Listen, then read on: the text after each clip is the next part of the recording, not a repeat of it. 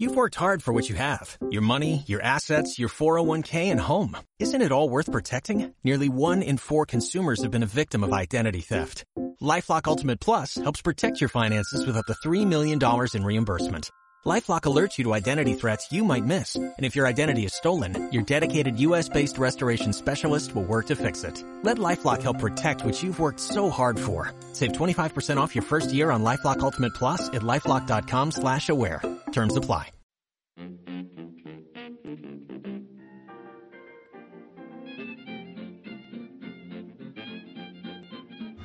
Bienvenidos a otro estúpido podcast sobre webcomics, otro estúpido podcast que habla sobre webcomics. Yo soy David Prieto, Valerian, y aquí tenemos a Bato, Hola Valerian. a a Stephen, Future Chocolate, Hola. a Rata Underground, también conocido como Ulises, Buenos días. y a Carlos Rioja, Gurupurru. Hola, majos. Otro, otro estúpido podcast sobre webcomics. Bueno, Guru, ¿qué nos has traído hoy? Bueno, pues yo os traigo un cómic de una autora bastante conocida en su cultura, que es Nessa Ninona, y, y también fuera, ha publicado en papel y todo. Y bueno, su cultura la conocimos más al principio por Evadir Filay, que era un cómic así como de, de principios del siglo XX, en plan steampunk y todo esto, con una estética muy cuidada y... Repítelo otra vez, que a mí me jode mucho cuando en el podcast dicen el nombre del cómic, pero no queda claro. ¿Cuál? El, ah, el- ah, el- bueno, el cómic que tenía antes era eh, Filay. Pero el que tiene ahora, el que tiene ahora aquí en su cultura es eh, Sexual, que lo está petando bastante. Lleva ya 30 páginas y bueno, pues estéticamente sigue bastante el estilo de, de la autora, que es así con unas tramas de fondo bastante fuertes, que a mí quizás es lo que menos me gusta. Luego también tiene un, tiene un estilo de dibujo bastante depurado, me parece a mí. A veces pues está más currado, a veces un poquito menos, pero bueno, yo creo que da bastante el, el pego. Y bueno, mientras que Vadir Filay era un cómic así de. más un poco de. de miedo, con un poco de trama, así, con una cosa un poco más. eh, quizá más compleja, Ubersexual, pues es una historia más. en principio sencilla, que yo la veo un poco costumbrista, va poniéndonos anécdotas de, de una chica, se llama Marisol, que va por Barcelona buscando un piso en el que quedarse y bueno, pues en cada piso pues encuentra una gente más rara que en otro, cada una con sus filias, sus movidas sexuales y básicamente es eso, son 30 páginas y aún no ha acabado digamos la introducción de la historia, pero bueno, lo que lleva publicado a mí me ha parecido bien. En principio me da un poco de pereza por lo que os cuento, que quizá el estilo te tiene que entrar un poco, ¿no? Pero bueno, luego ya una vez ya asimilas la textura, que a mí es lo que más me raya, pues el dibujo me parece que está bien. Se ve que tiene mucho, mucha influencia el dibujo de modas, por ejemplo. Luego la narrativa yo creo que está bastante bien. Bueno, yo creo que lo que dices de- del dibujo eh, Ubersexual tiene una gráfica como muy potente, ¿no? O sea, se nota que ella es ilustradora de, de moda y de otras eh, movidas. O sea, más ilustradora casi que artista de cómic. Porque eh, utiliza muchos recursos constantemente. Está. O sea, es poco de viñetas, me parece a mí. sí, hay veces que parece como que, que mete igual efectos y cosas como para decir, mira, puedo hacer esto, ¿no? Sí, eso sí que es verdad. o queda muy bien, pero igual tampoco era necesario.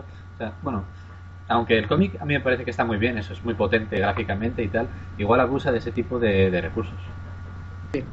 Yo ahí estoy de acuerdo porque eh, al abusarlo lo, que le falla alguna vez, dentro de que la narrativa está bien, de que tiene unos efectos muy bonitos, de que tiene una gráfica y unos, y unos recursos que sabe utilizar, hay veces que también siento que yo como arquitecto es en plan de, oye, sitúame espacialmente a los personajes. Por ejemplo, eh, en un momento dado están, están haciendo como la, la preentrevista a Marisol, que es la protagonista, y viene el tío pelirrojo que es súper sexy, no sé qué, tal, que tiene que coger las llaves del armario y pasa por encima de, de la de la ma- de la protagonista Marisol y se vuelve. Ah, No la está bien contado. Sí, es un pedazo de spoiler guau. Pero ahí no está bien contado eh, o, o en plan de, bueno, tengo cinco páginas y en cinco páginas no voy a poner el sofá. Entonces, hay veces que dices, oye, está muy bien que tengas muchos recursos y que me hagas una splash page de, de cómo le rompe las pelotas, pero por favor, acuérdate que hay un espacio, hay un elemento por ahí que tienes que contar y que no tiene que estar invisibilizado por las tramas. Sí, yo es una cosa que me he fijado, porque lo estoy medio repasando ahora. Aparte de que no usa fuga, es decir, la- las veces que utiliza, que por ejemplo cuando va piso por piso y presenta un poco el piso, no lo, no lo presenta del todo bien. No, eh, si ahora, si te pones a pensarlo, ¿sabes algo del ambiente en el que está? ¿Sabes algo de la casa en el que está? ¿Cómo es? ¿Qué muebles hay? ¿Qué, qué tipo de, no sé, gente vive en esa casa en base a- Exacto, a- es decir, no, no lo tiene y aparte cuando lo hace, no utiliza punto de fuga, es decir, está como todo muy aplastado. Es decir, si lo fijáis Eso en no la lo veo página... mal. Mira, por ejemplo, Yo creo, yo creo que sí, es decir, porque más con lo que está utilizando, eh, los grises, las tramas, todo eso, no me sitúa espacialmente tan bien como, como querría. Se le da que te caga lo que es narrar solo dos personas conversaciones, pero pero la situación del espacio, yo es que no me estoy entrando de nada, ¿sabes? directamente, Sí. no sé. cómo- Hombre, te, lo- te lo deja como algo irrelevante, ¿no? Eh, Parecen ilustraciones. Sí. Es que son ilustraciones. Son buenas ilustraciones, de hecho. Sí, ¿Qué sí, opinas, mucho. Y- Loco? De momento, eh, el ambiente te lo deja como algo irrelevante. Eh, en plan, de, están en una casa normal. Hay un sofá, hay una lámpara, que se ven igual un poco de fondo y tal, pero digamos que no, te, no se ha esforzado en, en crear la habitación, ¿no? O sea, solamente quiere que te fijes en los personajes y en cómo va anecdóticamente. Sí, pe- pero eso te va a crear problemas a la larga. Es decir, porque al fin y al cabo, eh, contar una historia es contar una historia dentro de un espacio en concreto. Es decir, el espacio va a definir mucho los personajes. Ya de por sí, por cómo son los personajes de la casa donde se queda, la- las habitaciones tienen que ser totalmente diferentes. Si ni siquiera nos las vas a mostrar, va a, va, va a eso, va a faltar ese, ese ambiente del personaje alrededor de él. Bueno, pero Sí. como ya ha comentado eh, Burrupuro, igual, eh, ¿cómo te digo? El cómic está aún empezando. Está en la introducción, realmente, aunque lleve 30 páginas, que yo pensaba que ya iba a ser un buen número para hacer una reseña, no ha pasado de la introducción. En teoría, o sea, todavía te están como presentando los personajes casi. De, de la chica con la que primero habló Ninona casi no sabemos nada. Sabemos... Sí, no hay eh, ningún Ninona no, conflicto. Marisol. Llame Ninona. Eh, pues nada, que de momento lo que están haciendo es contar anécdotas para como presentarse. Eh, veremos cuando acabe el primer episodio cómo continúa. ¿Qué opinas, Choco? Bueno, todo lo que habéis dicho, más eh, yo veo que abusa un poco a veces del- de los recursos gráficos para evitar, eh, no sé si lo, lo evitando, porque no creo que sea que si hiciese los fondos los haría mal, pero los quiero ocultar con recursos gráficos, con cosas de diseño gráfico, de ilustración, usan muchas flechas, pero al final, a- aparte de los personajes, no se sabe nada. Y bueno, está bien, eso ya lo habéis dicho. Pero otra cosa que me molesta, no, no sé si me molesta, pero que no me convence, son los diálogos. Pretenden ser como naturales, ¿no? O sea, quiero decir, Sí, hablan muy... pero son forzados porque te suelto un rollo del tirón y, y no hay interrupciones o no hay frases concretas que defini- eh, definen un concepto. No, a ver, ¿sabes lo que le pasa exactamente? Es que intenta definir a los personajes por los diálogos, que es algo que queda muy teatral, y no por las acciones porque es que todavía no ha pasado nada. Es decir, tú realmente conoces a los personajes por lo que están hablando y por lo que crees que están diciendo. En Realmente... el, se- la- en el sentido de que no sabes lo que, lo que piensan de verdad, porque no han hecho acciones, no, no se han movido, son dos. Han sido personajes hablando y ya está. Sí. Las únicas dos acciones han sido eh, la de la de la hermana dándole eh, un codazo a- al otro, al, al, al tío de Héroes del Silencio, y, Sí. López. el pelirrojo que le pasa por encima. Esas son las dos eh, acciones que Sí.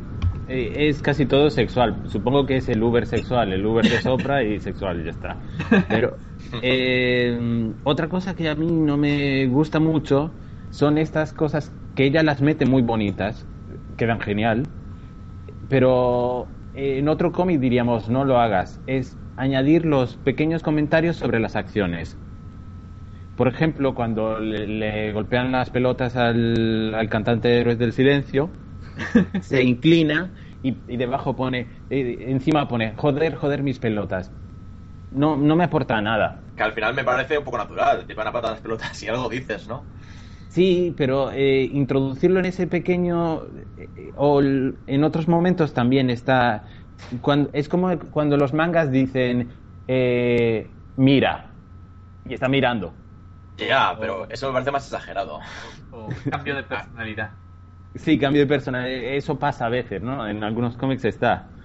O, eh, no lo sé. Yo creo que debería estar. Si lo haces, lo- le dedicas su espacio. No lo, no lo metes dentro de una viñeta forzándolo. Hablando de cosas naturales, eh, quizás quizás eh, lo que más peque Ubersexual, o sea, eh, tiene muchas eh, cosas positivas, pero quizás Sí. lo que más peque es de que a mí me parece todo como muy poco natural, ¿no? Eh, Sí. Es increíblemente excéntrico. Quiero decir, eh, salvo Marisol, que se supone que es la normal, por así decirlo, todos los demás personajes son tremendamente excéntricos. Eh, desde los chalados que se encuentra ella en los pisos hasta el tío que finge dormir para, para que su hermana no le moleste y no funciona demasiado bien. Pero Yo, yo creo que eso no funciona básicamente porque ha dado lo que en guion se llama el conflicto en marcha, que es empezar ya con todo montado. ¿no? Es decir, ella necesita un piso y necesita quedarse. Pero claro, como todo es excéntrico, eh, no, el conflicto en marcha funciona en base a, eh, a que en- entendemos que es un mundo normal. sí, claro. Entonces, si empiezas a sacar cosas excéntricas, pues parece mucho más exagerado todo. Parece como que, de hecho, apenas, lo, o sea, como que lo normal es raro. Exacto, exacto, es eso. Debería haber empezado con un pequeño prólogo de cómo es la vida de ella o cómo es la normalidad para ella, para darnos a entender que donde se está metiendo es una tras de otra en sitios muy raros. Bueno, chicos, ¿alguna conclusión? Conclusión, pese a todo lo que hemos destripado, eh, a mí me gustó bastante, pero eh, todavía no tengo, digamos, bastantes páginas leídas como para asegurar si me va a gustar entero o no. Eh, más Sí. bien, es como, bueno, esto puede eh, seguir muy bien o bien irse a pique, totalmente. Todavía ¿Burro? no puedo decir. Pues sí, un poco en esa onda. Acaba de empezar y de momento va bien. A ver luego cómo, cómo sigue. Es que realmente la historia no ha avanzado. ¿Steven? Eh, está guay para leer del tirón. No, no sé si pudiese seguirlo eh, actualización, actualización. ¿Bato? Bueno, yo creo que es eso, más o menos como todo. Creo que eh, tiene algunos fallos, creo que es por el momento no ha pasado nada, mucho diálogo que queda mal, pero aún así en general está muy bien, el dibujo es muy recomendable y a vista de lo que va a pasar, pues yo lo seguiría. Muy bien, pues Ubersexual analizado.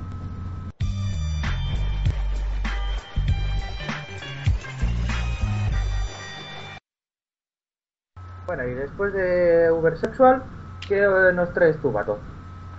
Bueno, eh, yo traigo lo que en idea era traer todo lo de todas las obras de los, de los presentadores originales, pero son los capullos y solo hay dos que tienen suficiente material, pues ha tocado Efecto Ícaro de Zico. Efecto Ícaro, bueno, es decir, es un cómic que se podría decir que empezó con idea de ser un cómic de superhéroes, pero que parece que Zico a, mitad decide darle una trama que de suspense, de más Ocean Eleven y tal, en donde un grupo de superhéroes, en vez de salvar el mundo, deciden atacar un casino. Eh, tenemos como personajes principales a eh, Spoto, que es un profesor de psicología que más o menos tiene la capacidad de meterse dentro de la mente de la gente, su hija Aria, que yo no tengo ni puta idea de lo que hace, no sé cuál es su superpoder, Tania, que es como una fantasma, eh, Ace y Roman, que son otros dos hombres, uno puede pescar lo que le dé la gana y Ace es un escapista. El, Y- el- la, la hija, el poder que tiene es controlar el ánimo de la gente a través de la música. Si pone una música muy animada, la gente se anima. Si pone una cosa muy tristona, la gente se entristece. Es decir, es la barda del grupo. Básicamente. vale.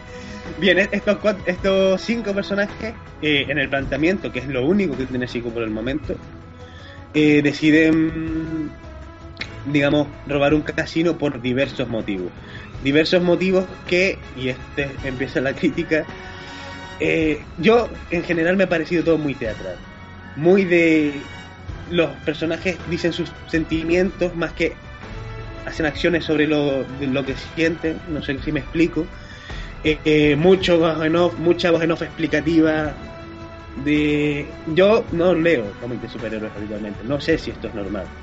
Lo que sí sé es que en los dos primeros episodios eh, no tiene, es un elemento más de superhéroes, pero después pasa de los superhéroes. Yo no sé si realmente vale la pena este tipo de, de referencias al género si de repente no va- vas a pasar totalmente del género y pueden ser cuatro pelagatos que intentan robar un banco.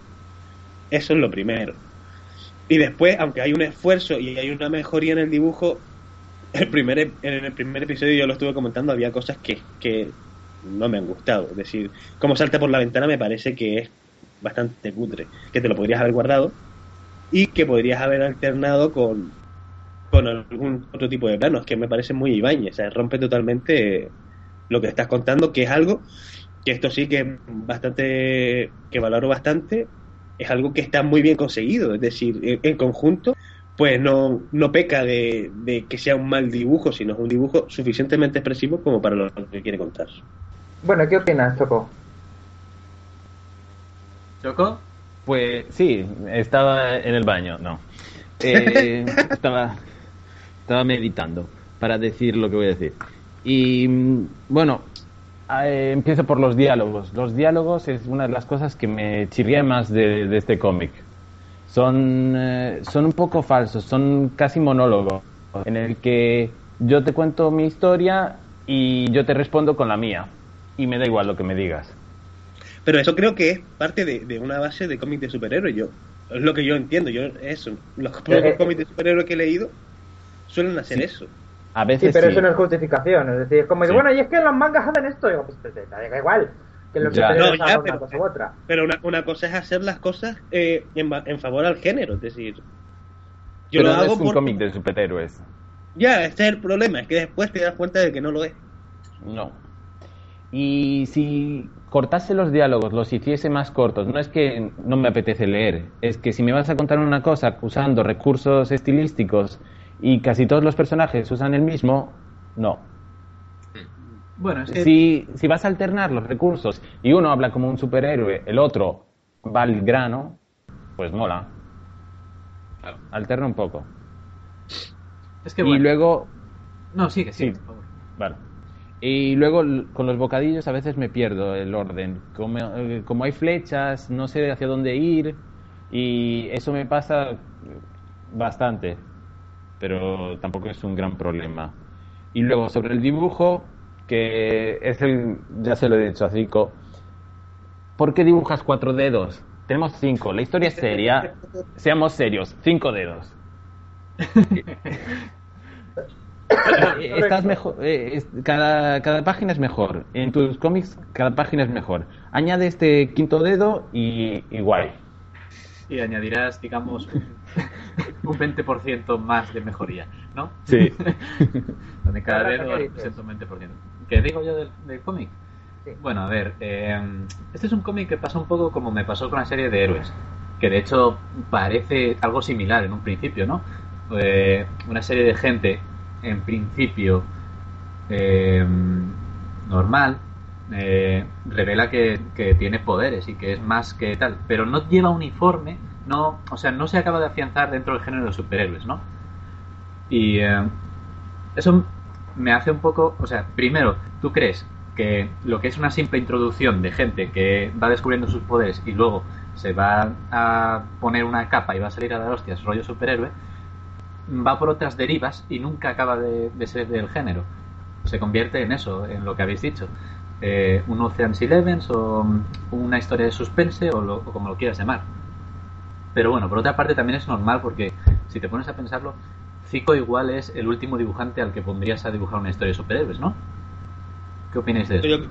Sí, yo creo, no, yo creo que más bien es que no ha conseguido dibujante o simplemente él ha dicho, no, voy a... Es que, es que es eso, el problema es que te da una expectativa de cómic de superhéroes que después no no lleva a cabo. Es decir, no es un cómic de superhéroes. Al, al Sí. tercer capítulo te das cuenta que no es un cómic de superhéroes. Claramente. Tiene superpoderes.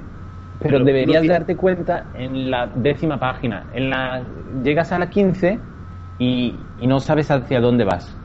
Sí, que yo creo que también estoy de acuerdo, que a lo mejor si hubiese empezado directamente con la conjura de los resentidos, es decir, vamos a presentar una cosa de casinos y furcias y robo de casino y tal, y poderes, a lo mejor hubiese entrado Es que, mejor.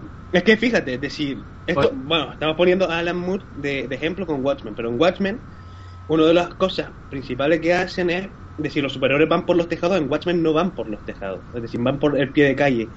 Entonces, más o menos ese tipo de ambiente, ese tipo de tal, el primer capítulo de Watchmen saben que esto no es superhéroe. Es, están disfrazados, pero no es superhéroe. Aquí no.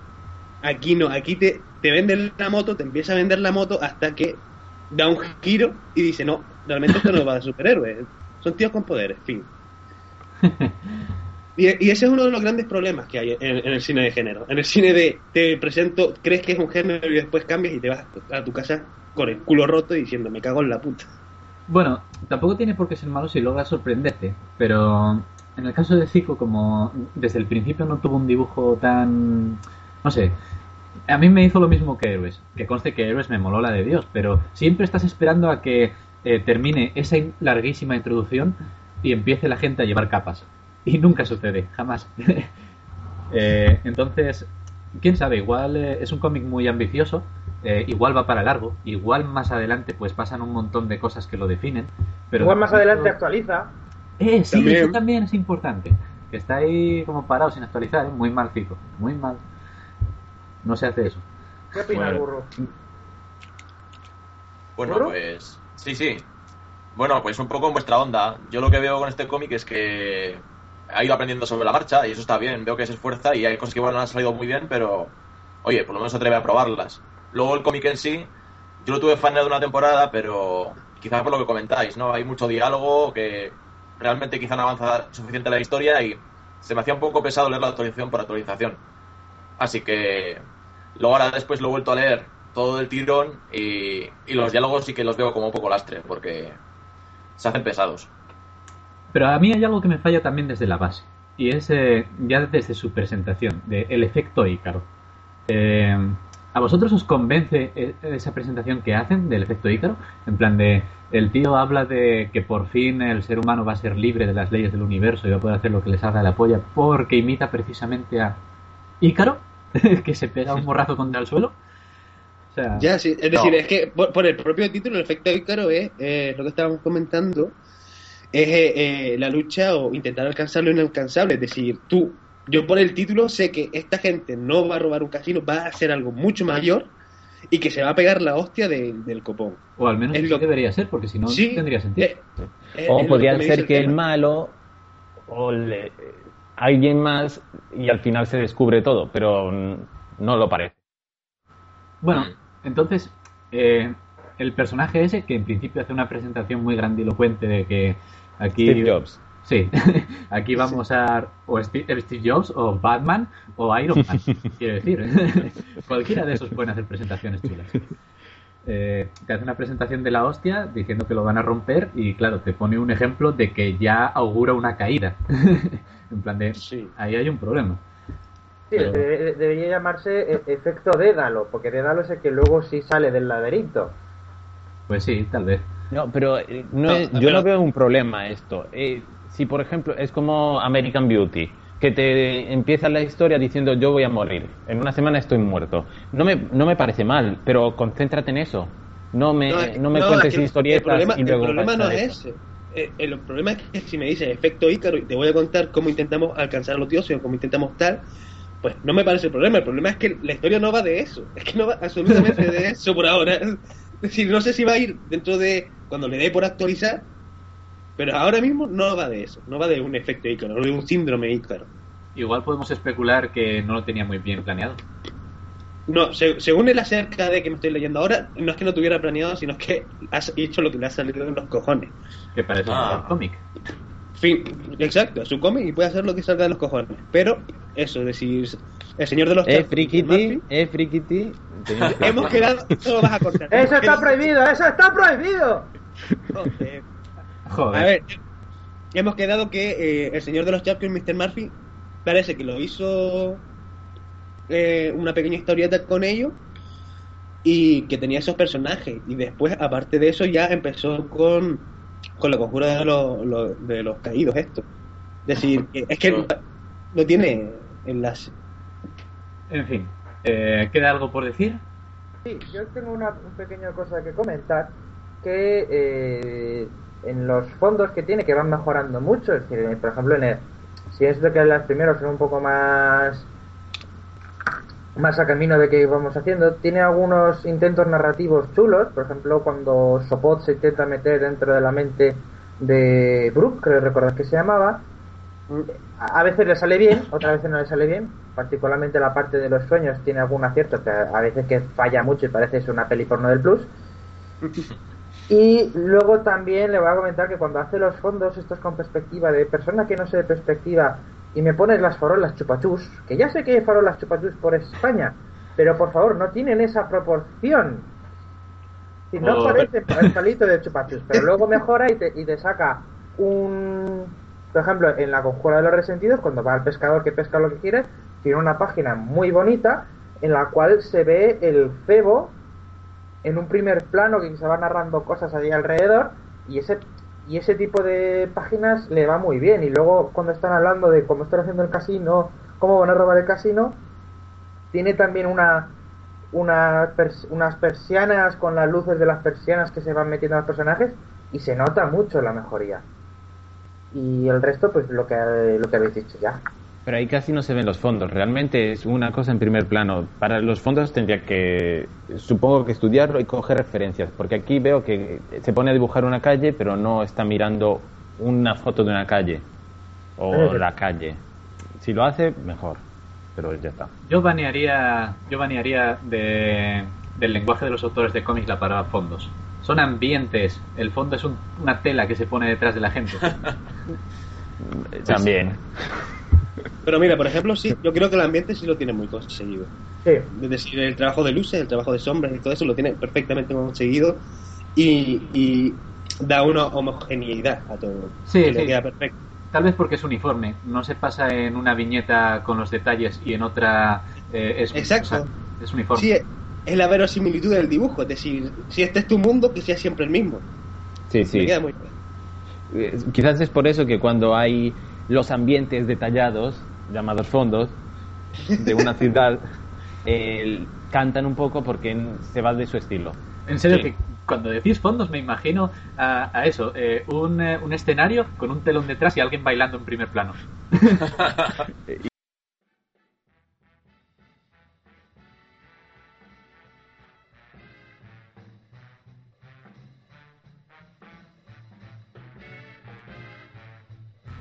bueno Rata ¿y tú qué nos traes? Bueno, a ver, yo os traigo Zen Pencils, pero no os lo traigo, vais a ir vosotros a por él. a ver, Zen Pencils. eh, es el eh, típico cómic de gente que comparte sus tiras por Facebook.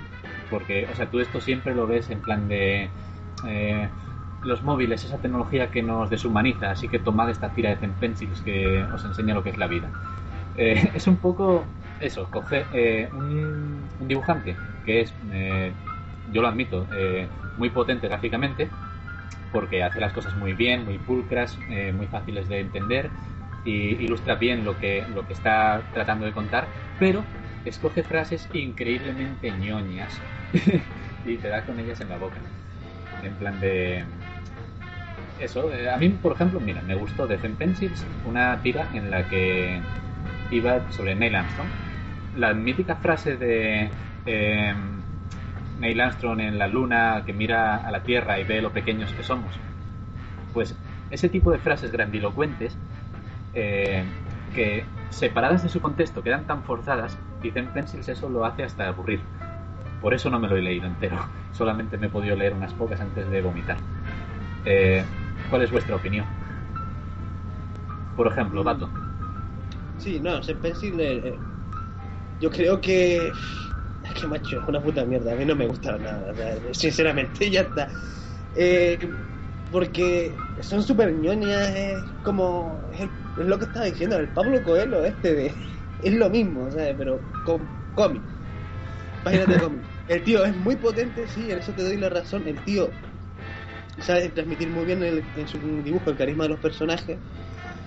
Pero ya podría ponerse a hacer algo serio. O sea, es decir, es que no hay conflicto, no, no. Yo veo una cosa y no, que te han echado del trabajo, que tal, pero tú sigues luchando por tus hijos y esto es una mierda, ¿sabes? Es, decir, es- es como una película esta de Will Smith y el hijo, pero comprimido en un...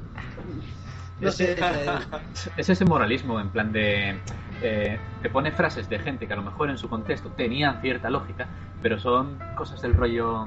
eh, dices que te has comprado un Mac y que por fin tienes eh, espacio y tiempo para trabajar, pero eh, si quieres crear de verdad, crearás... mm, eh, aunque no tengas casa, aunque no tengas eh, nada perdido en Sí, sí, la calle. es, es- es esa mierda, o sea, pero Sí. esa mierda que yo me acuerdo, pues, por ejemplo, yo tenía un profesor de guion que era muy bueno en esto, pero la cosa es que sacaba ese tipo de mierda en un contexto de discusión siempre.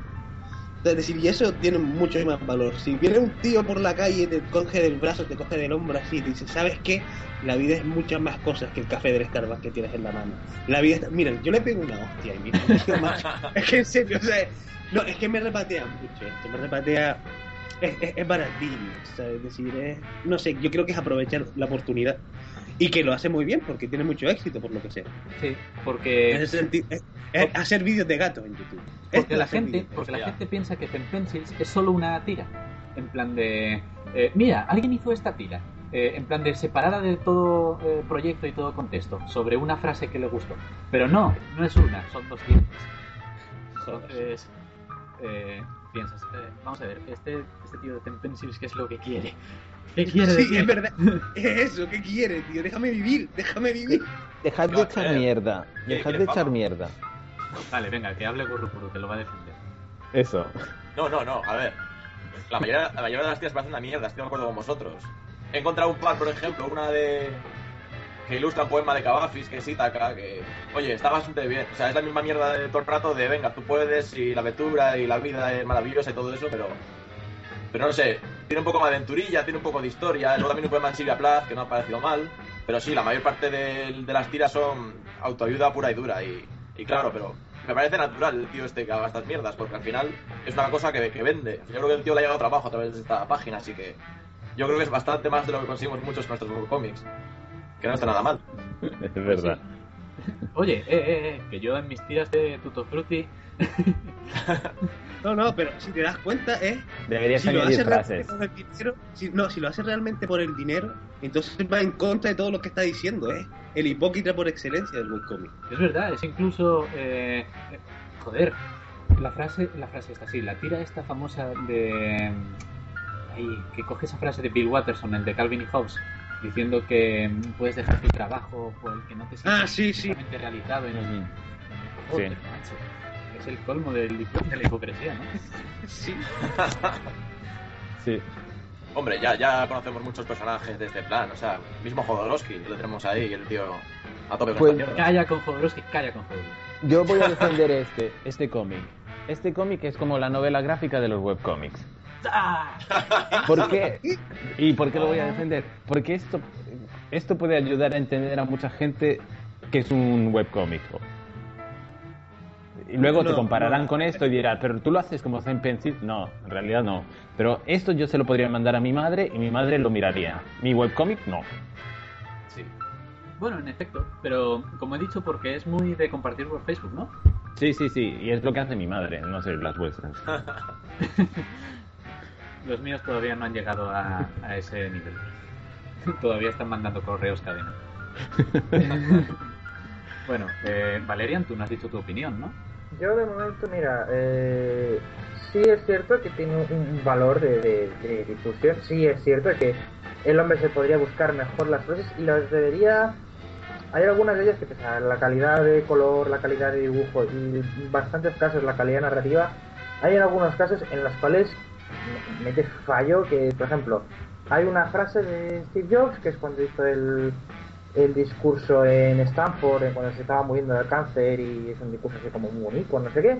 Para mí citar a Steve Jobs es ya perderme, totalmente. Pero sí. Bueno, pero entonces, el caso es que en lugar de decir que eh, el discurso este de Steve Jobs es, oye, tú ten en cuenta que vas a morir, que no tienes nada que perder y que, pues eso, ese tipo de cosas, y que mejor sigue tus sueños que nadie va a vivir tu, tu puta vida, hostias. Eh, Entonces, eso me parece que podría salir muy bien, pero yo no lo habría puesto como con la. En este caso, lo que hace el tipo, eh, Autan, que es un nazareno, tal como veo aquí en la página de About, eh, es ponerte la vida de Steve Jobs. Y es como, ¿estás dando tú la, la, la, la, idea de que tú tienes que ser Steve Jobs? No, tú tienes que ser una persona humana y ya está. No tienes que ser Steve Jobs, no tienes que ser. No sé, hay veces que, que ya es un poco sobrarse. Y, y luego es cierto, si tiene como 140 tiras. Ya, ya, ya está, es decir, ya se te han acabado. Al principio, incluso las primeras tiras me he fijado que son más, ilus- más ilustraciones. Hay alguna que después vuelve al, mismo asunto, pero en lugar de contártela una historieta, te pone la, la frase con algún tipo de, de juego más de tipografía y demás, y pasa de contarte la historia o te la pone fuera aparte. Te pone una historia y luego al final te pone una cita de Lao Tse. Y por otro lado, eh, yo eh, estableciendo ya comparaciones, aunque Zen Pencils es de lo más famoso que anda por ahí, lo veo bastante, este asunto, en, en otras webs o páginas o lo que sea, de, de esta gente que se dedica, digamos, a animar. ¿Cómo se llaman? ¿Los coaches? Bueno, la gente que En se dedica-. Sí, sí, a, a los que se dedican como a decir eh, frases de superación para que la gente no decae. De poco en poco entra bien, pero que en cuanto te das cuenta de que siempre es el mismo rollo, pues cansa mucho y dices, no, no puede ser siempre a tope la cosa, ¿no? No puede ser siempre mm, ese intento de subirte los ánimos y nunca eh, ser realista. Supongo que al final el cómic terminará diciendo conviértete a la o algo así. ¿A qué? No te oí. Cienciología. al Hostia, comer, comer em- embriones humanos. Sí, eso. Bueno, da igual, seguro que te ayuda mucho.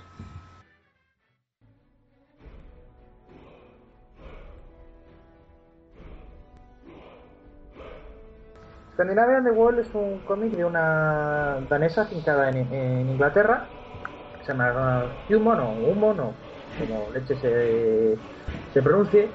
Y es una serie de tiras que presentan en la mayor parte de ellas a una, una especie de, de versiones antropomórficas en versión chibi de los países, normalmente los países nórdicos, y sus relaciones entre ellas. Son, una- son unas tiras que muchas veces va- se basan también en las costumbres o en los elementos del lugar y las diferencias culturales. Aunque también salen pues eh, cosas más de actualidad o salen también más países. Inglaterra, pues dado que la, la autora vive en Inglaterra, sale de- también bastante, sale de Estados Unidos, sale de la Unión Europea, sale Rusia y creo que una vez sale México. Así que En, en una tira de las 2000 que tiene, sale España.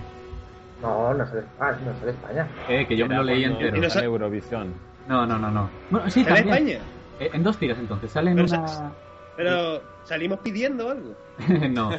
Salimos bastante majos, de hecho. En plan, de- en la de Eurovisión eh, sale España diciendo que le han tirado un fan furioso a la cara. porque en 2010 salió un fan al escenario. Y, y en otra tira sale eh, pidiéndole el trono a Italia de no sé qué hostias. Bueno, el rollo es que eh, Scandinavia The World son tiras y, son muy graciosas, aparte. O sea, tiene muy buen humor. A mí me gusta mucho. Pero ante todo, me gusta, me parece muy interesante porque eh, lo interesante de Scandinavian The World es que te presenta el punto de vista de esa gente sobre acontecimientos que a lo mejor tú has percibido de otra manera, porque son internacionales al fin y al cabo. Pero ¿cómo lo han percibido los nórdicos? Pues ese rollo, en plan de, mm, no sé, desde Eurovisión a cómo eh, se pelean Dinamarca con Suecia o tal, a, a cualquier otra cosa, o a cómo perciben ellos las relaciones, en- o sea, el nacionalismo, eh, si se sienten orgullosos de su bandera, si no. O sea, yo creo que es didáctico incluso, aprendes bastante sobre, sobre ello. Yo, yo puedo certificar que todo lo que dicen de Suecia es verdad punto por punto, ¿eh? No Sí, todas. Sí, sí, yo estaba en Estocolmo, tengo un amigo allí trabajando, me, me invitó a- allí a estar una semana. Y además de que en efecto las suecas son tan potentes y, luego, y los suecos también son guapísimos, es como, ¿qué, qué pasa? ¿Aquí o- os hacen Photoshop en, en- en- en la calle o algo así? es, es increíble, es otra liga, la gente es guapa. Sí, ¿Es todos- verdad lo de la ciudad de lesbianas? Entonces. No tengo idea, pero creo que no. Ah. No, si ya lo dejan claro ahí. Eh, bueno, no spoilemos más chistes. Eh, Gurrupuru, que está muy callado, ¿qué dices tú? no sé, pues me parece un cómic correcto, tiene algunas tías más choracia, pero en general me deja un poco frío.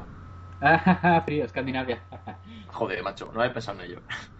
Bueno, pues, pues sí, básicamente eso, que he eh, yo a la autora la sigo en DeviantArt y ahí veo que sube cosas más curradas. Me parece, a nivel gráfico está poco currado, tampoco pide más curro el tipo de chistes que hace, pero me parece correcto, sin más, a mí personalmente, vamos.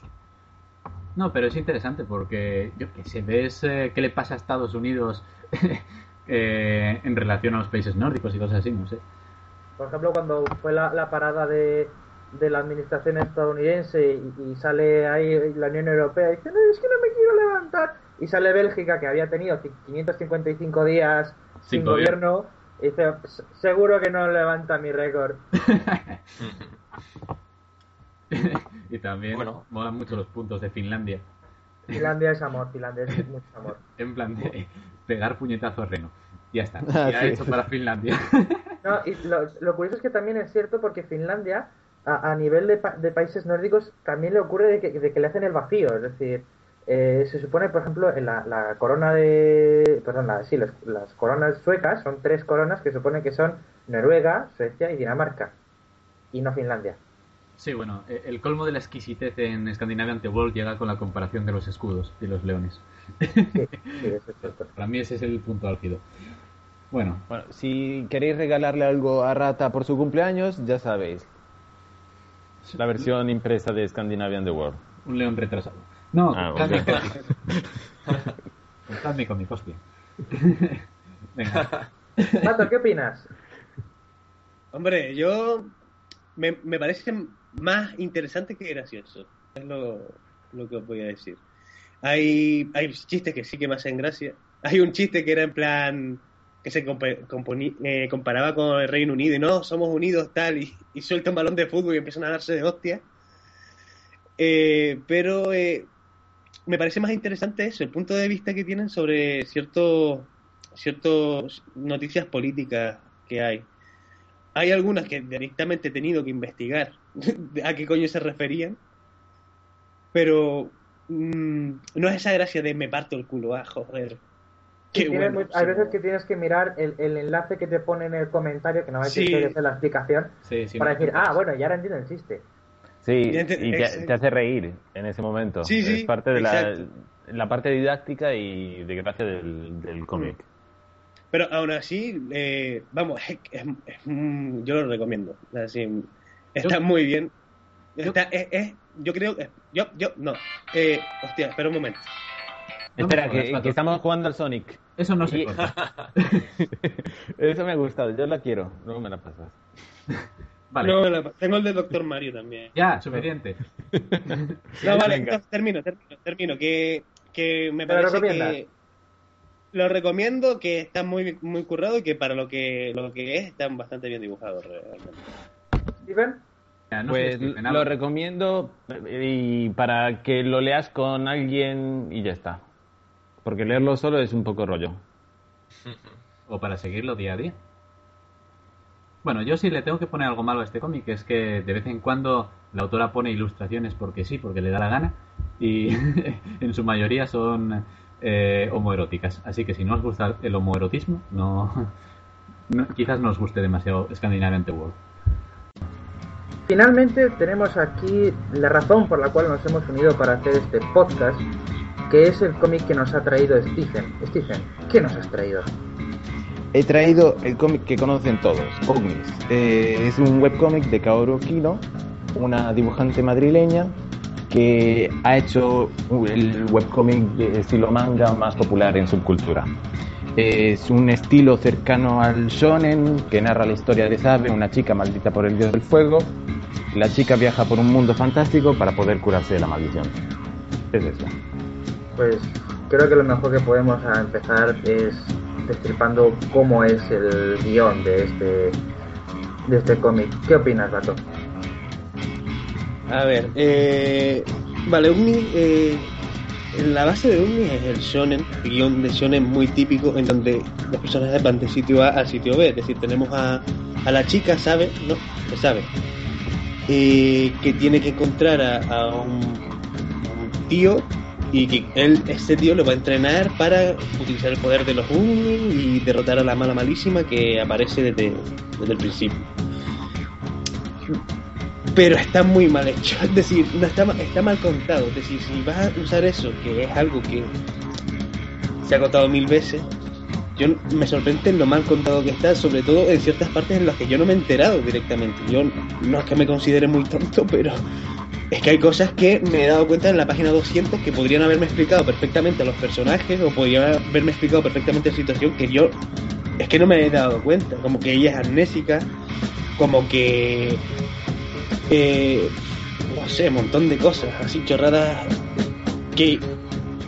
Que da la sensación de que se lo está inventando sobre la marcha. Esa es mi sensación cuando estoy Sí, bueno, leyendo el eh, argumento. Eso eh, también se nota, lo de el- nos lo inventamos sobre la marcha también en algunas cosas un poco más específicas que son un poco como, como, como incoherencias. Tengo entendido que estos personajes eh, son de un juego de rol o de un fanfic de Harry Potter que luego los ha trasplantado y les ha puesto en su propio universo. Bueno, pero, pero aún así, espérate, pero aún así, eh, es que un juego de... Eso no, no está bien, en el sentido que si lo ha hecho exactamente así, yo no creo que lo haya hecho exactamente así, en plan, cogiendo la biografía de los personajes y montándose una película con ellos. Pero eh, es que son muy tópicos. Es decir, hay un- una cosa que es utilizar cosas típicas y otra cosa es utilizar tópicos. Y esto es muy tópico, es decir, cuando presenta un personaje sabemos que ese personaje, qué es lo que va a plantear en la historia y qué es lo que va a hacer, es decir, no, no hay ninguna sorpresa. El, el chico este que, que aparece a mitad, que los está persiguiendo, que se cree un dios, que roba panes, ese, en el, en el que el momento en el que aparece sabemos que se va a unir al grupo. ¿Qué gracia tiene eso? No tiene ninguna, o sea, en, en el momento en el que en el que aparece el protagonista, el coprotagonista, no, sé- no me acuerdo cómo se llama, el, Gerard. Gerard, Gerard. El momento en que aparece sabemos que es la persona que está buscando. De hecho, eh, el primer capítulo del planteamiento de te voy a llevar por una zona y después te sorprendo porque soy yo a quien estás buscando y la protagonista lo sabe, por lo tanto es una cosa súper idiota. Es decir, no me puedo creer que te hayas planteado hacer 10 páginas para hacer un chiste tan malo. ¿Tú qué opinas? O-? Pues sí, eh, veo que la historia está, es cómo la está metiendo, cómo la está, eh, digamos que si esta historia fuese en, en cajones, han mezclado y ha tirado todo en un baúl. Y las cosas van saliendo poco a poco cuando, cuando le apetece. Y pueden pasar 10 páginas para hacer un chiste y en esas 10 páginas no, no se sabe nada del personaje y aparecen al final. Esto no crea ningún misterio, esto crea solo confusión. Si en cambio contase la, la historia por bloque, eh, es decir, en el primer capítulo empieza una cosa y la termina, se aclara, no marea al lector. ¿Tú qué dices, Rata? Bueno, a ver, eh, yo lo que creo es que en 200 y muchas páginas, eh, a todo lo que le ha dado tiempo a contar es un montón de cosas muy irrelevantes. Quiero decir, eh, cada capítulo empieza con un flashback que te da muy, muy poca información. Apenas lo único que te, apenas lo único que te informa es de que perdió la memoria y de que eh, algo chungo y llamas, lo cual ya podíamos deducir porque ya es una UGIS, ¿no? Eh, entonces, todo lo que te cuenta es eh, que salen de paseo, que se encuentran con gente con la que pelean sin ningún motivo y luego se encuentran en una especie de lugar seguro en el cual hay otros UFOs, ¿no? Y tienen recuerdos y tal, pero es que no parece como que todo se mueve en base a tópicos. Por ejemplo, lo que comentabais del robapanes que se les une. ¿Por qué se les une? Bueno, porque está visto que se les va a unir, porque es un tópico. No, eh, el personaje no tiene ninguna motivación real para seguirles. Quiero decir, el tío ni siquiera es un cazador de Ugnis, como se suponía que era al principio. Le sigue porque sí. Sí, básicamente. Es que puede tener una historia, puede que sea el personaje más interesante del mundo, pero contado así no.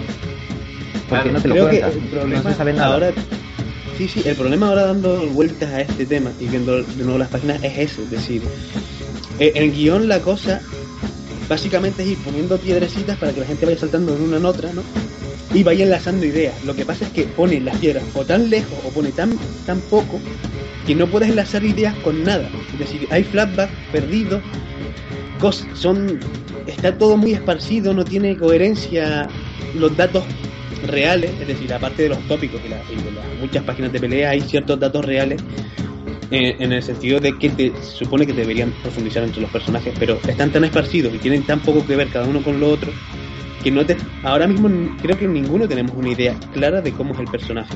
Hombre, yo también quiero, añadir también otra, otra cosa y es que que a veces, a- al margen de, de que los personajes principales los cuentan mal, luego también tiene otros personajes que salen y no vuelven a salir.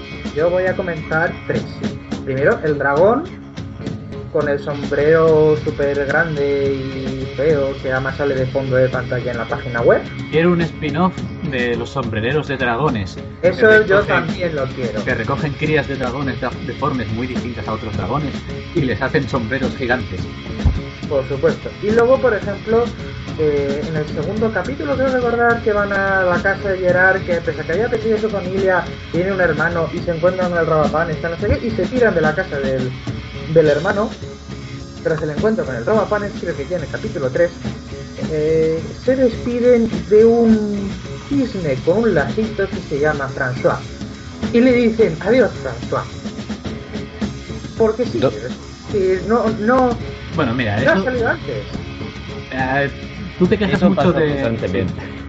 Tú te quejas mucho del cisne François, pero si te fijas, bueno, es un detalle Yo lo quiero. Eh, Es un quiero de- al cine François. Joder, es un detalle de color, te lo ponen ahí como algo bonito y ya está. En plan de, no se ha acordado antes de meterlo, pero da igual, se despiden de él.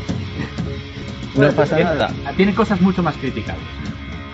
Yo creo que ese es verdad, que no pasa nada por esto, pero este es un error que pasa muchas veces dentro del cómic.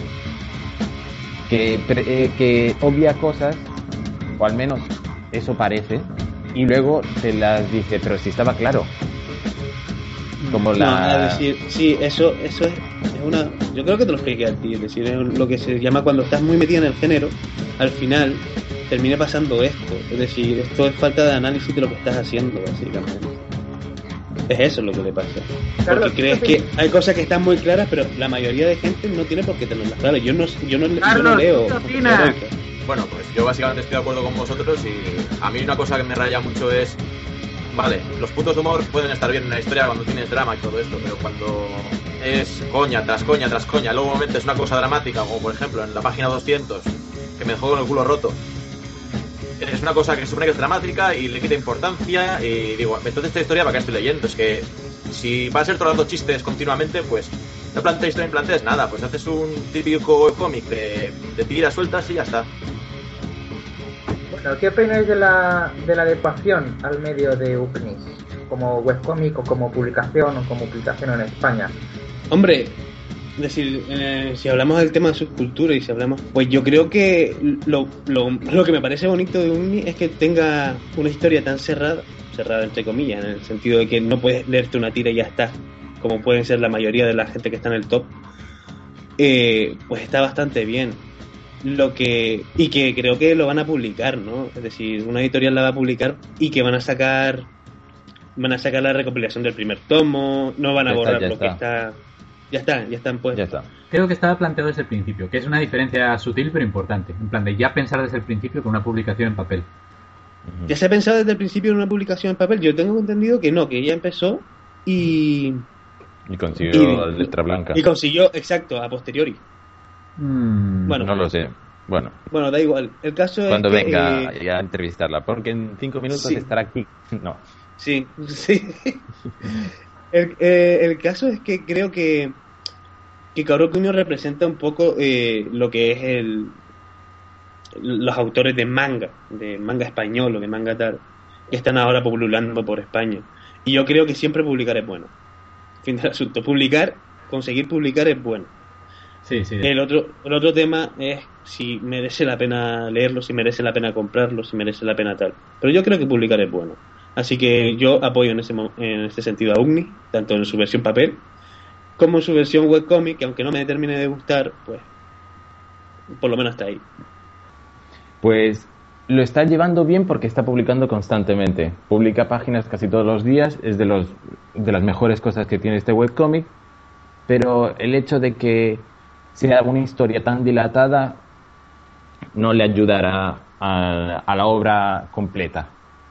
yo quisiera también añadir otro detalle que es a la hora de publicarlo como webcomic y, y también refuerza lo que habíamos comentado del guion de que no sabemos si está de humor o no de humor es yo te voy a poner aquí la escena súper dramática de la muerte y te voy a poner comentario doctor un gif de Nicolas Cage quita el flow quita el flow es decir está muy bien yo admiro a, a Kao en el sentido de que eh, haces comentarios te escucha que no sé qué eso está muy bien la publicación está muy bien pero también tienes que separar un poco el medio, es decir, lo que estamos a, lo que quieres contar, la historia que quieres contar, de eh, cómo lo transmites. Si, si- si Sí. haces, por ejemplo, los extras, donde, bueno, y ahora he visto al personaje este de cacho de pan, o cosas de estas, pues lo separas y lo haces como extra, bien, vale. Pero hay veces donde es- es- es- esa, esa línea debería estar un poquito más separado de dónde está el dramón de la muerte o la parodia y eh, la conversación posterior. Entonces, tú a lo mejor, eh, si pones en el comentario, pones eh, una cosa, ja, ja, ja, ja, ja, me, me he reído mucho escribiendo cómo muere este personaje. Imagínatelo, si lo estuviese leyendo a Sí, Martin. no se toma en serio a sí misma. Parece que no quiere, como lo ha dicho ya Gurru, que no se toma en serio o la obra o el cómic o el- por- porque se siente te- eh, siente no, algo raro con, con las escenas dramáticas. Bueno, y ahora pasamos a la parte de, de narrativa. Sí, bueno, ¿para qué darme la palabra? Sí, ¿verdad? Sí, sí. Total, en Asturias no, no hay opinión sobre esto.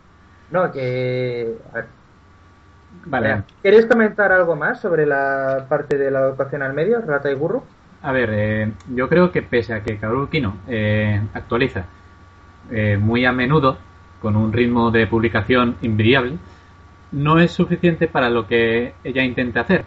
Eh, quiero decir, podría ser suficiente en cualquier otro cómic, podría ir de sobra. Lo que pasa es que en Ugnis las escenas eh, se alargan terriblemente para contar cosas muy poco interesantes. Por ejemplo, la interminable batalla en las piedras.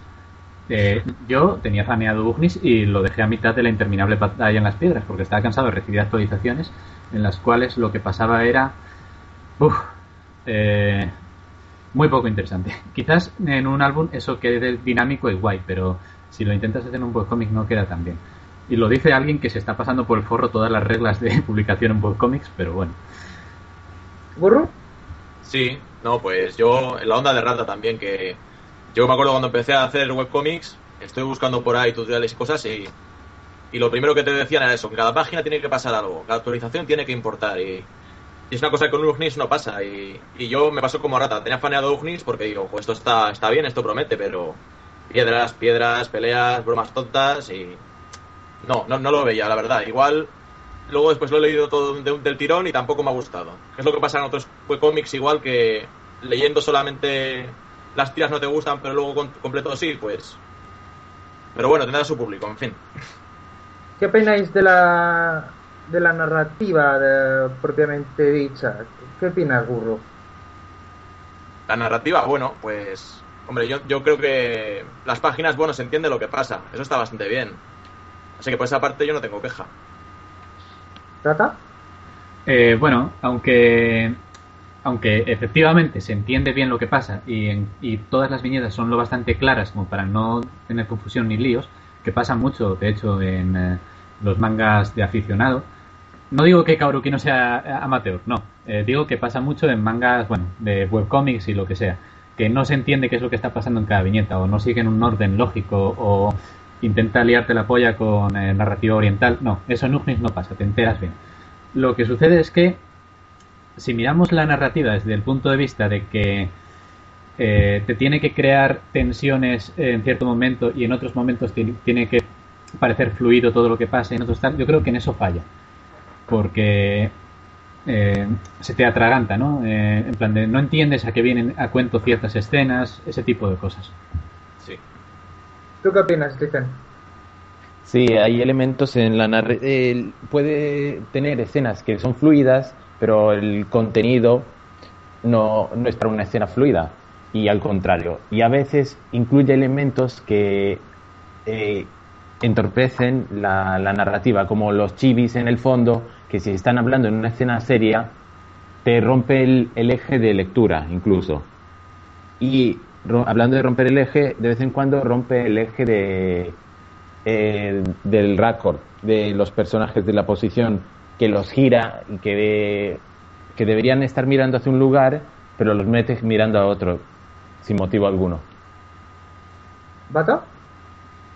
Mm, Yo creo que globalmente, hablando ya tal, eh, la narrativa es que tengo la sensación de lo que me está ra- narrando pasa siempre eh, en un mismo lugar, porque los fondos son siempre los mismos, o las ambientaciones, como diría Rata, y después que eh, el transcurso del tiempo no lo tengo muy claro. Cuando llegué a la página, cuando se despierta esta chica que dice que lleva durmiendo días o un día y tal, yo no, realmente no tenía ese, esa, claramente que solo ha pasado un día hasta la página 200. Que solo ha, que no sé cuánto han caminado realmente, no sé si están lejos o cerca de donde empezaron. Tampoco sé si, si de día o de tarde, o sea, en Solamente, ese sentido, solamente un día. O sea, Dime, quiero dime. decir, dan un pa- o sea, se conocen, dan un paseo, se montan en dragón, eh, llegan a casa de, del- de su hermano y luego tienen pasa una la noche. batalla. Pasa la noche. Pasa la noche en la casa del hermano. O sea, pasa la noche, en la- o sea, son dos días. Dos días, dos días. Todos son- dos días. Es que la vida son dos días. eh, joder, cuando te pones a pensarlo, no sé, es eh, atropellado, pero a la vez que increíblemente disperso, ¿no? La narrativa. Es una cosa, eh, sí, es decir, y es, otra, es otro tipo de cosa. es De, después, la, narrativa, uno, de los grandes problemas que tiene es, es eso, el de quiero hacer una escena dramática, pero es como un polvo mal echado. O sea, no, chiste, chiste de pedos porque es lo que... Eso no termina de convencer. Eh, y básicamente es que, fíjate, y esto que no lo sabemos, se supone que cuando va con el hermano, eh, se reúnen alejados de la protagonista y tienen una charla y el hermano se sorprende y tal, no sé lo que le habrá dicho, porque no lo pone. Pero después salen y, y son tan amigos. Es decir, hay como una viñeta en la que parece que está tocado por lo que ha pasado, por lo que le ha comentado el hermano, pero después ya está. Los dos puntos decir, más...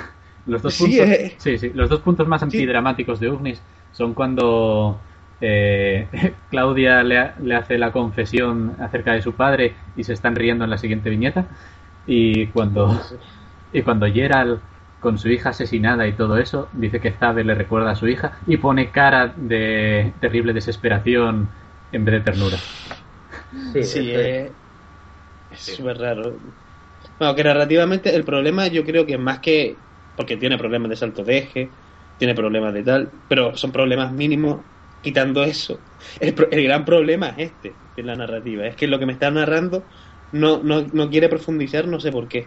No sé por qué, si le da pereza o... No sé. Bueno, ¿y qué opináis del dibujo? ¿Qué opinas, Vato?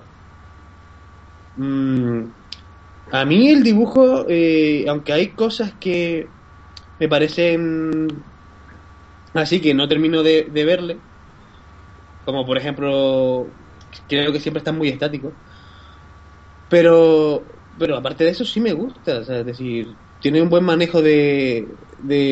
Tiene lo que a mí me gusta mucho, que sa- sabe cuándo poner fondo y sabe cuándo poner no, quitando el hecho de que el fondo eh, muchas veces es un puto acantilado pero sí sabe, sabe narrar eso y sabe, sabe utilizar esas cosas. Le salen muy bien los niños, ahora que estoy leyendo flapas de los niños. Eh, le sale también muy bien algunas escenas de acción, sobre todo cuando con lo del lagarto este gigante estaba bastante bien. Y yo, decir, en comparación con lo que se publica en su cultura, esto es de lo mejor que hay, directamente. ¿Steven? Y, y, y ya está, es que no puedo decir nada más. ¿Steven?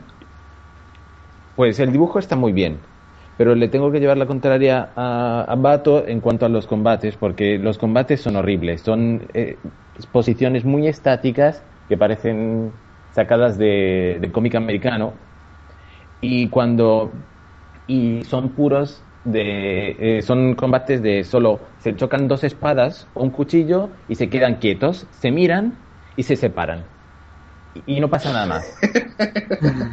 Sí. Claro, Quizás hay una patada en medio. Y un combate, eh, lo que hacían los combates Dragon Ball eh, divertidos es que eran originales. Tenían cosas, eh, aparte de la serie de televisión, si vais al cómic, veréis que el- cada combate es distinto. Pues eso es lo que le falta a Ugnis de dibujo. Y aparte algunas poses raras y contrapicados ex- excesivos. Está. ¿Rata? Eh, sobre el dibujo, Sí. Bueno, a ver, yo pienso que es un dibujo muy solvente, ¿no? Le sirve para solucionar cualquier cosa que necesite, desde personajes, eh, los diseños de tal, eh, las posturas, incluso los combates. Lo que pasa es que yo creo que le falta imaginación a la hora de, de aplicar ese dibujo, ¿no? Eh, a primera vista es un dibujo eh, bueno, de lo mejor de su cultura. Lo que pasa es que es eso, le falta como imaginación. ¿Cuánto más interesante habría sido eh, la pelea en el acantilado si en vez de ser un acantilado hubiesen sido las ruinas de una ciudad atacada por el dios del fuego ese? O cualquier otro sitio. Creo que fue escoger el lugar menos interesante, ¿no? Eh, o por ejemplo, si la ropa de las chicas no se pareciese tanto. Eh, ese tipo de detalles, ¿no? Que dices tú, vale, lo que veo está bien dibujado, pero igual no está dibujado con imaginación. ¿Burro? Sí, pues yo lo que quería decir es que me gustan bastante más los... Cuando hace chivis y estas cosas, ¿sabes? Y yo creo que, que para el estilo de historia que quiere contar ella, que veo que en el fondo lo quieres contar mucha coña, mucho chiste, pues igual el cómic ganaría si fuera, venga, todo coñas todo el rato y con chivis y, a- y para adelante. Pero bueno, el, el Bueno. dibujo en sí no está mal. Yo sí, esto es un paréntesis. Yo a la primera vez que le vi a Kogoro Kino fue en un fanzine en donde hacía un, una parodia del Señor de los Anillos. Lo que pasa es que eran tres capítulos de 20 páginas por película, o sea, iba follado totalmente y era muy bueno, era todo chibi. Era lo mejor que le he leído y, y yo reconozco que me partí mucho el culo. Pero es que era eso, era solo chiste, eh, muy rápido todo y increíblemente dinámico. Que es lo que le fa- es totalmente lo contrario a, a lo que está haciendo ahora. Sí, por ejemplo, en, en su cultura también tiene, bueno, ha sacado unas pocas tiras y ya está. Tiene una parodia de Infected, de Infected Instinct y, y está muy bien. O sea, eh, luego he leído Infected Instinct, el cómic en sí, y creo que la parodia eh, te cuenta la historia mucho más rápido y mucho más claramente que el cómic en sí. O sea que Bueno, hombre, yo creo que... ¿Eh? The Infected Instinct da para otro podcast, joder. Sí, No, bueno, no, pero, pero, pero lo, que quiero, lo que quiero decir es que ahí se ve que cuando quiere comprimir la narrativa y quiere contar una cosa rápido, pues que, que ahí en esas distancias cortas quizá trabaja mejor ella. Sí, sí, se le da mucho mejor. Yo quería comentar respecto al dibujo, eh, pese a que sí que es cierto que es razonablemente solvente, los ambientes no están trabajados, la, lo que vienen a ser los pectorales femeninos mm, tiene algunas veces que es bastante, bastante estático y bastante, bastante inflado. Es decir, ahí es como, bueno, ¿y aquí cómo va la gravedad? Y luego también ya incluso también en los ambientes, lo que pasa es que esto es más normal. Por ejemplo, tengo aquí una página abierta en la cual sale una cama de hospital de 3 metros y medio de largo. Que es como... ¡ah! Pero vale, esto ya porque soy arquitecto y, y yo en los Es para dragones. Para dragones o sombreros. Sombreros heridos. Sí, pero está Gerard en, en- en la camita, entonces es como, joder, que las camas de hospitales son grandes, pero no son tan grandes. Y, y a veces, y luego también tiene otra cosa que es, eh, en algunos momentos, que ya se ha comentado en la narrativa, de que si hay chivis por el fondo, por ejemplo, en la pelea de Fortunato, cuando le Fortunato le, por así decirlo, le hacen cosas contra él, eh, Fortunato es una especie como cazauni, no sé qué, eh, le cambia el dibujo y le cambia la proporción de la cabeza, pero sin convertirlo en chibi. Y queda muy, muy fuera de lugar, muy, muy fuera de lugar. Es decir, si ya está mal que me pongas chibis en la página de drama, ya si me haces chibi al propio personaje con el estilo del resto del dibujo, no. Aún así, es muy solvente y tiene, y, tiene unas grandes capacidades. Y ya que hemos te- estamos terminando, algunas breves conclusiones, por ejemplo, Vato. Eh, bueno, yo, en, resumen, en resumidas cuentas, yo creo que eh, la, estética visual de Uni supera, como crece su, su argumento, su narrativa, su estructura.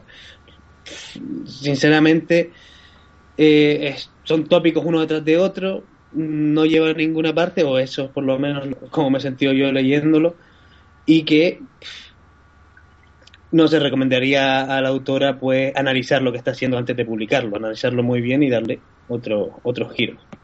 ¿Stephen? Y Sí, ¿Stephen? sí. Eh, pues eh, yo creo que la autora debería leer mangas en otra for- de otra forma. Empezar a darse cuenta que, por ejemplo, en un manga, eh, en un shonen, en el primer capítulo se concluye una cosa. Se crea un problema general, se crea un problema general, después va un problema eh, más concreto y se resuelve en el primer capítulo al menos un problema. Stephen, ¿tus conclusiones? Pues que yo creo que la autora eh, lo está haciendo muy bien, pero no la historia. Ahora la historia debería coger la estructura de un manga, un shonen en general, y, y ver que se concluyen cosas en cada capítulo. En cambio, en Ugnis no se concluye nada en cada capítulo. ¿Rata? Eh, bueno, a ver, yo creo que Ugnis eh, es un intento loable de hacer un cómic como de aventuras y de fantasía, en plan de, bueno, pues vámonos de aventuras, ¿no? Lo que pasa es que no encuentra, no encuentra el tono. Eh, ¿Me vas a contar algo de aventuras? Pues cuéntame aventuras que sean interesantes, que sean arriesgadas, peligrosas, que tengan algo de tal. Eh, y si quieres meter humor a raudales, pues lo metes, pero igual el drama está de más, ¿no? O igual si me quieres contar una historia dramática, pues eh, los chistes están de más.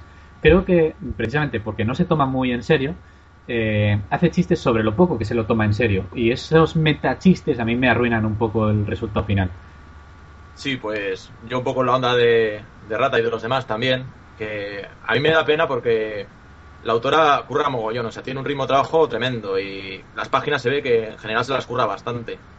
Y esta historia con un guionista detrás que le asesorara o ella misma trabajando más lo que es la narrativa y el guion y todo esto, pues sería un TVO, sería un TVO muy guapo. Así que nada, que pues yo la animo a que siga trabajando, que, es buena, así que Bien, yo voy a concluir también. Búscate un guionista, ¿vale? Hay guionistas buenos por ahí eh, pululando. Y, y en efecto, trabaja un poco es- esa narrativa, esa estructura.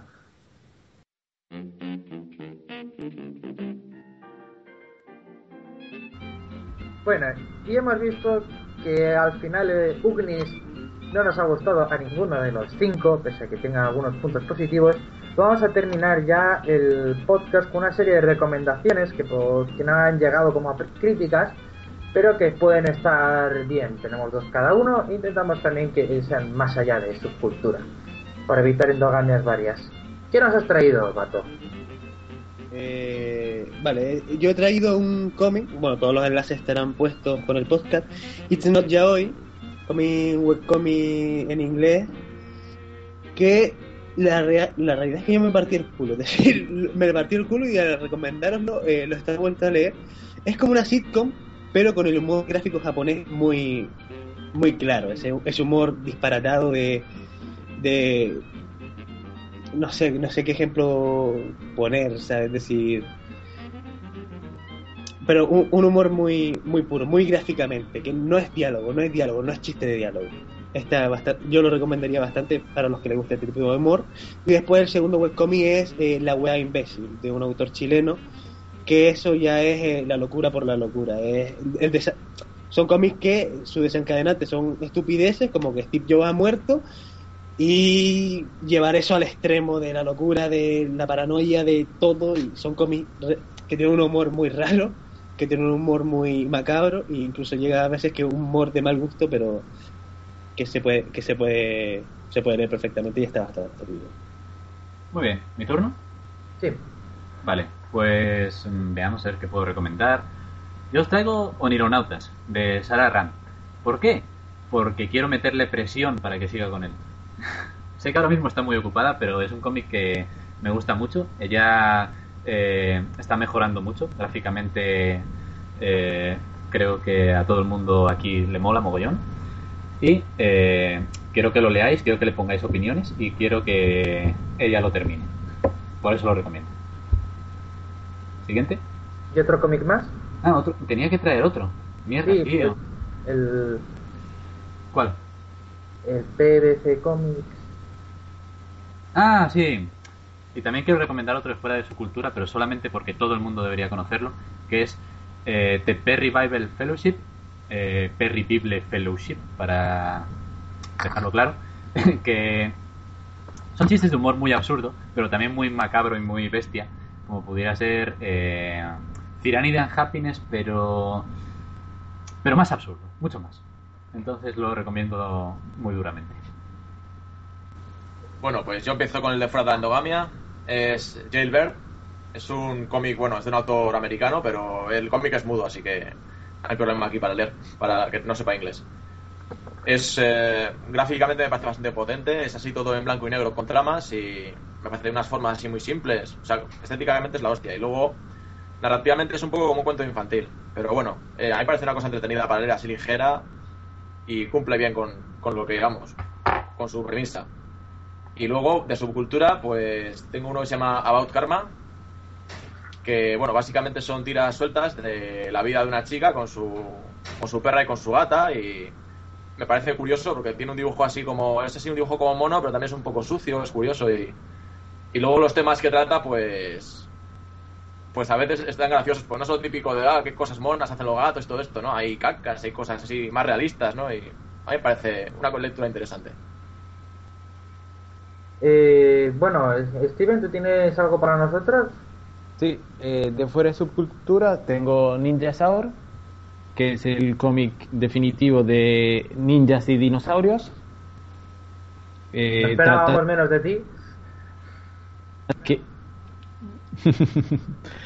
Yo que llevo esperando un cómic así durante mucho tiempo. pues es eh, sin sentido como el título y es divertido. Eh, Al final se puede hacer un poco largo, pero para leer desde el principio mola. Y después de, de subcultura, hazle un queque, que acaba de empezar hace dos o tres semanas y lleva 15 tiras, pero es del autor de Las intergendencias de, Cre- de Crespito y es, son tiras cómicas de un chico que toca en la calle, intenta ganarse la vida eh, como guitarrista eh, por la calle y, no busca la gracia, pero está muy bien.